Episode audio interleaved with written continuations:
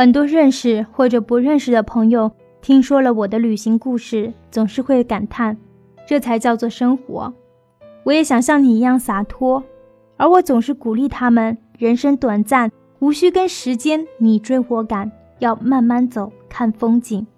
而他们总是有同一个借口：我也想去旅行，但如果被我爸妈知道了，他们会不高兴的。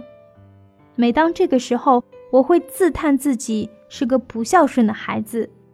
古人云：“父母在，不远行。”千百年来，中国的传统教导我们要孝顺父母，要听从他们的话，要时刻陪伴在他们的身边。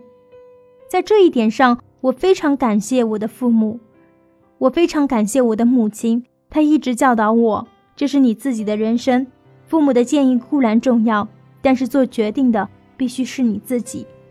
因为如果你父母帮你做了决定，当你后悔的时候，难免会怪罪到他们身上。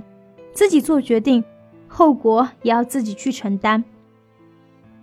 我的父母，他们有自己的兴趣爱好，有自己的朋友圈子，有自己的生活。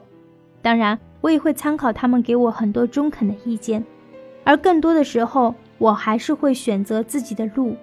毕竟。有一些弯路需要自己去走，才知道那是弯路。